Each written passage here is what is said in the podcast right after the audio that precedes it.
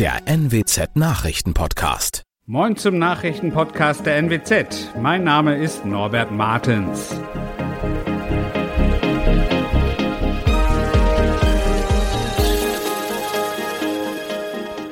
Und das sind unsere regionalen Nachrichten. Corona-Übergangsverordnung soll ab Samstag gelten. Tausende Enercon-Windräder von russischen Hackern gestört und Polizisten in Stade sollen Impfpässe gefälscht haben.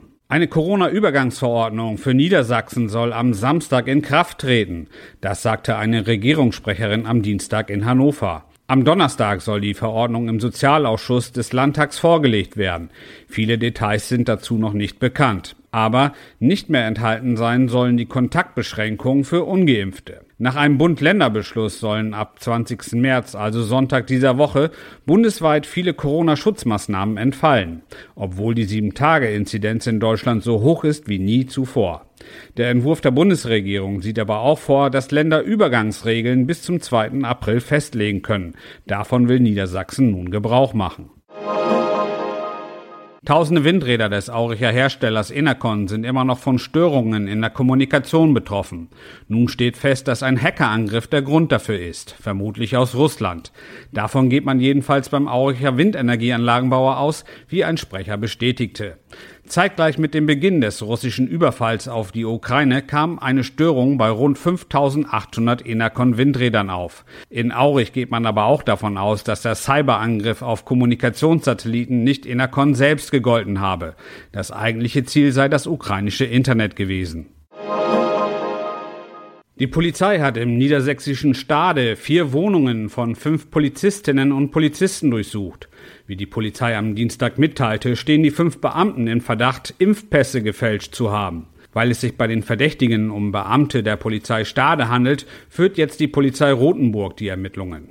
Den fünf Verdächtigen wird vorgeworfen, die gefälschten Impfnachweise selbst genutzt sowie an andere Menschen verteilt zu haben. Die Beschuldigten wurden vom Dienst freigestellt. Und noch ein kleiner Hinweis in eigener Sache. Wenn Sie weiterhin die aktuellsten Nachrichten aus dem Nordwesten als Push-Nachrichten auf Ihr Handy bekommen wollen, müssen Sie jetzt die NWZ-App aktualisieren. Das ist nötig, weil wir unseren Push-Anbieter gewechselt haben. Auf unserer Homepage finden Sie ein Video darüber, wie Sie die NWZ-App aktualisieren können. Und auch weitere aktuelle News aus dem Nordwesten finden Sie wie immer auf NWZ Online. Nachrichten aus Deutschland und der Welt hören Sie jetzt von unseren Kollegen aus Berlin.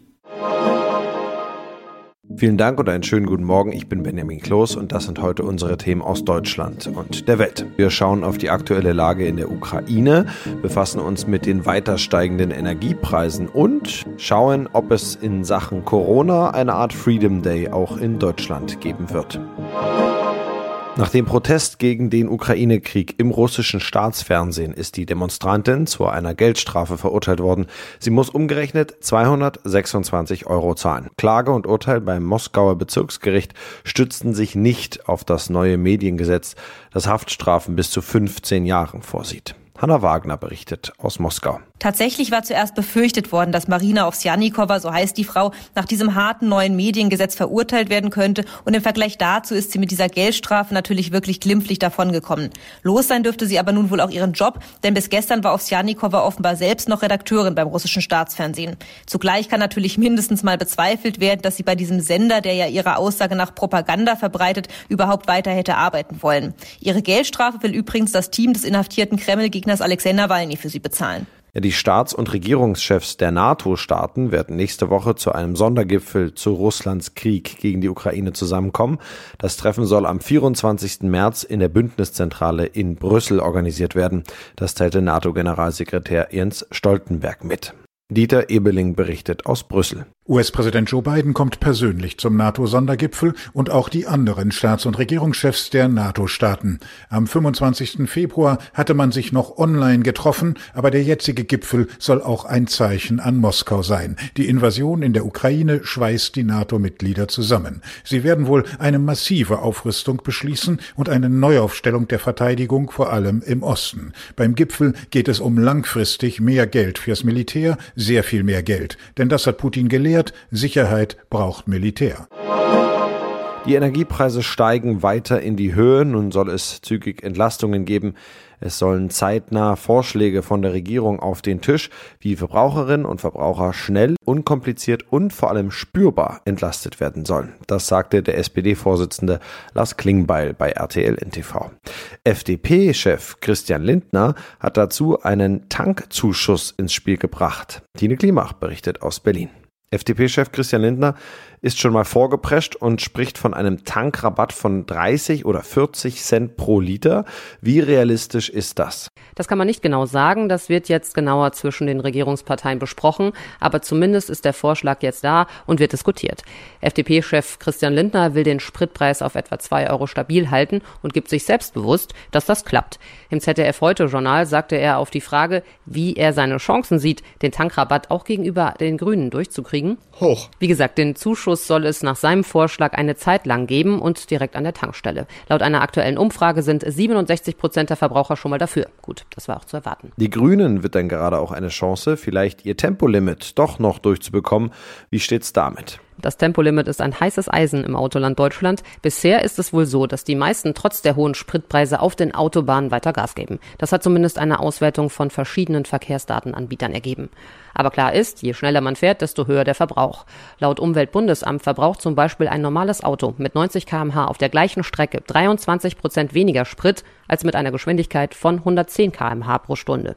Der Grünverkehrspolitiker Stefan Gelper hat sich zumindest für eine Temporeduzierung auf den Straßen ausgesprochen, aber von einem allgemeinen Tempolimit hat er nichts gesagt. Es gibt noch weitere Vorschläge für Entlastungen bei den Energiepreisen. Wie sehen diese konkret aus und wann sollen sie kommen? Klar ist, dass auch Gas- und Lebensmittelpreise viele Menschen belasten. Das sagte zum Beispiel Grünen-Chefin Ricarda Lang. Nötig sei eine soziale Ausrichtung.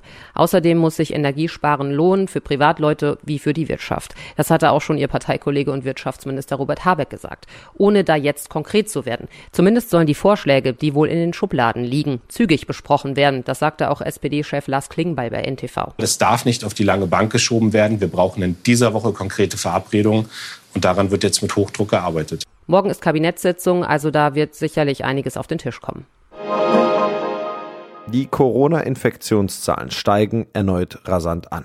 Gesundheitsminister Karl Lauterbach hat die Länder nun aufgefordert, die Schutzmaßnahmen nicht schon zum kommenden Sonntag auslaufen zu lassen. Sie sollten stattdessen die Übergangsfrist bis zum 2. April nutzen. Im europäischen Ausland hat es zum Teil schon Freedom Days gegeben. In Deutschland droht dieser nun zumindest teilweise verschoben zu werden. Thomas Thonfeld berichtet aus Berlin. 2G und 3G mit Maskenpflicht in Schulen und im Handel, dieses oder ähnliche Szenarien bleiben in einigen Bundesländern erstmal bis zum 2. April so bestehen. Acht Landesregierungen haben entweder bereits entsprechende Beschlüsse gefasst oder planen das. Der entsprechende Gesetzentwurf der Bundesregierung sieht diese Möglichkeit ausdrücklich vor. Kontaktbeschränkungen oder Obergrenzen bei Veranstaltungen sollen allerdings wie geplant kommendes Wochenende auslaufen. In Regionen mit besonders hohen Inzidenzen sind Beschränkungen dann auch über den 2. April April hinaus möglich. Kommen die geplanten Corona-Lockerungen in Deutschland zu früh, ja oder nein? Die Bevölkerung ist in dieser Frage gespalten. In einer Forsa-Umfrage für das RTL-NTV Trendbarometer haben 52 Prozent der Menschen gesagt, die Lockerungen kommen zu früh. 46 Prozent finden die Pläne der Ampelkoalition richtig. Anja Borchert berichtet. Die Corona-Infektionszahlen steigen weiter. In den ersten Bundesländern liegt die 7-Tage-Inzidenz schon über 2000. Deshalb zweifeln auch die Verantwortlichen in den meisten Bundesländern, ob jetzt der richtige Zeitpunkt ist für weitgehende Lockerungen der Corona-Maßnahmen. Eigentlich sollten die meisten Maßnahmen am Sonntag auslaufen. Geplant ist, dass es bundesweit nur noch einen Basisschutz geben soll, zum Beispiel eine Maskenpflicht in Fernzügen. Die Bundesländer wollen aber größtenteils die geplante Übergangsfrist bis Ende des Monats ausnutzen. In unserem Tipp des Tages geht es heute auch um den Krieg in der Ukraine. Besser, wie wir alle damit in Kontakt treten werden. Denn täglich kommen Züge und Busse in Deutschland an mit geflüchteten Familien aus der Ukraine, vor allem Frauen und Kinder. Sie haben meist eine tagelange Reise hinter sich und furchtbare Bilder im Kopf. Wie die Menschen das alles verarbeiten und auf was Helfer achten sollen, erklärt Traumaexperte Klaas Lahmann vom Uniklinikum Freiburg. Wenn ich Geflüchtete aufnehme, was sollte ich da im Umgang beherzigen? Raum geben für das, was da ist, ohne aktiv nachzufragen und nachzubohren.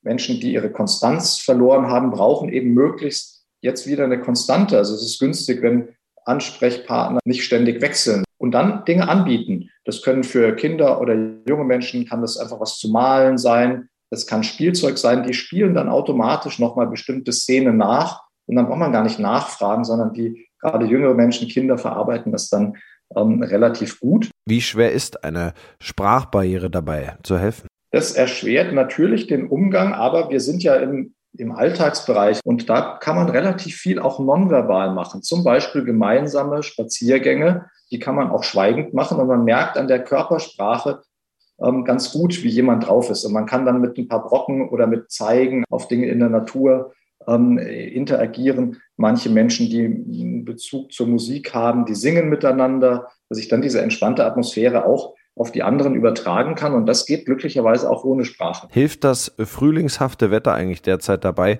den Menschen zu helfen? Da hilft das Wetter sehr, sehr gut. Und ähm, es gab ja auch Berichte, dass interessanterweise selbst in Kiew selber die Menschen, obwohl sie in einer vom Krieg geplagten, äh, mehr oder weniger umzingelten Stadt wohnen, zum Teil begonnen haben, ähm, wieder kleine ähm, Frühlingsspaziergänge in den Bereichen zu machen, die noch so halbwegs sicher sind. Und das ist eigentlich ja auch ein sehr sinnvolles Verhalten. Das machen die Menschen sozusagen intuitiv ähm, machen die das in Anführungsstrichen gut und richtig, also jetzt bezogen auf die Gesunderhaltung, weil man dadurch eben diese Ressourcen aktiviert. Und das kann man hier jetzt ja genauso gut machen. Da hilft uns tatsächlich das Frühlingswetter. Es sind vor allem Frauen mit Kindern, die flüchten. Verarbeiten Frauen solche Traumata anders als Männer? Tendenziell ja. Tendenziell ist es so, dass Frauen ähm, insgesamt ähm, die Neigung haben, über psychische Belastung oder auch psychosomatische Belastung ähm, ein bisschen offener zu sprechen und sich ein bisschen eher und leichter Hilfe zu holen. Also Männer haben da die Tendenz, das eher ein bisschen runterzuschlucken, manchmal auch mit Alkohol oder anderen Dingen zu kompensieren. Und Frauen, die mit ihren Kindern flüchten, haben eben auch noch häufig die Aufgabe, und das wissen wir, dass das Dasein für jemanden anderen auch was Stabilisierendes hat. Was sollte ich noch vermeiden im Umgang mit Geflüchteten? Kein Trauma-Talk, also kein aktives Sprechen immer wieder über diese traumatischen Erlebnisse, weil das dann eben einfach hochgespült und aufgewühlt wird gucken, dass nicht Reize, die die Menschen ohnehin schon in der traumatischer Weise erlebt haben, sich jetzt wiederholen. Das können Bilder sein, wenn im Fernsehen ständig ähm, die Berichte aus dem Kriegsgebiet laufen. Die andere Dinge, die einen an die Situation vor Ort erinnern können, also laute Geräusche, Actionfilme. Man versteht die Menschen dann auch besser, wenn die beispielsweise ein bisschen starr werden, wenn ähm, ja auch bei uns zum Beispiel der Rettungshubschrauber drüber fliegt, der aber das gleiche Geräusch macht wie beispielsweise ein Militärhubschrauber.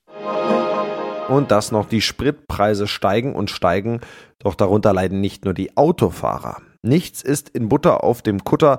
Der Preis für Schiffsdiesel ist so stark gestiegen, dass zurzeit viele deutsche Fischer im Hafen bleiben.